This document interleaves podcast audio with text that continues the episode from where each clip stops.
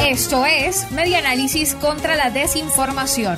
Compartimos noticias verdaderas y desmentimos las falsas. Las FAES mataron a 456 personas en el primer semestre de 2020.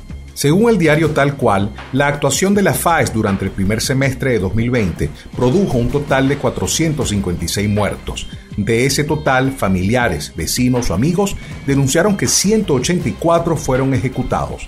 Del total, 69 fueron trasladados a los hospitales sin que ninguno de ellos sobreviviera a las heridas causadas por los policías y 135 de los fallecidos presentaban antecedentes penales según la policía.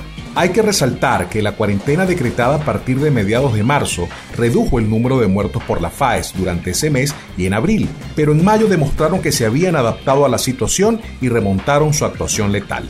Iban por el mismo camino en junio, pero el haber dado muerte a Wilmer Llanes, escolta de Iris Varela, frenó sus acciones pudo más, por ahora, el asesinato de Llanes que las peticiones de la alta comisionada de la ONU, Michelle Bachelet, y de todas las ONG defensoras de los derechos humanos que actúan en el país.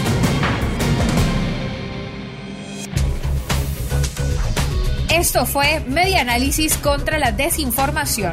Síguenos en nuestras redes sociales, en Twitter e Instagram en arroba medianálisis y nuestra página web medianálisis.org.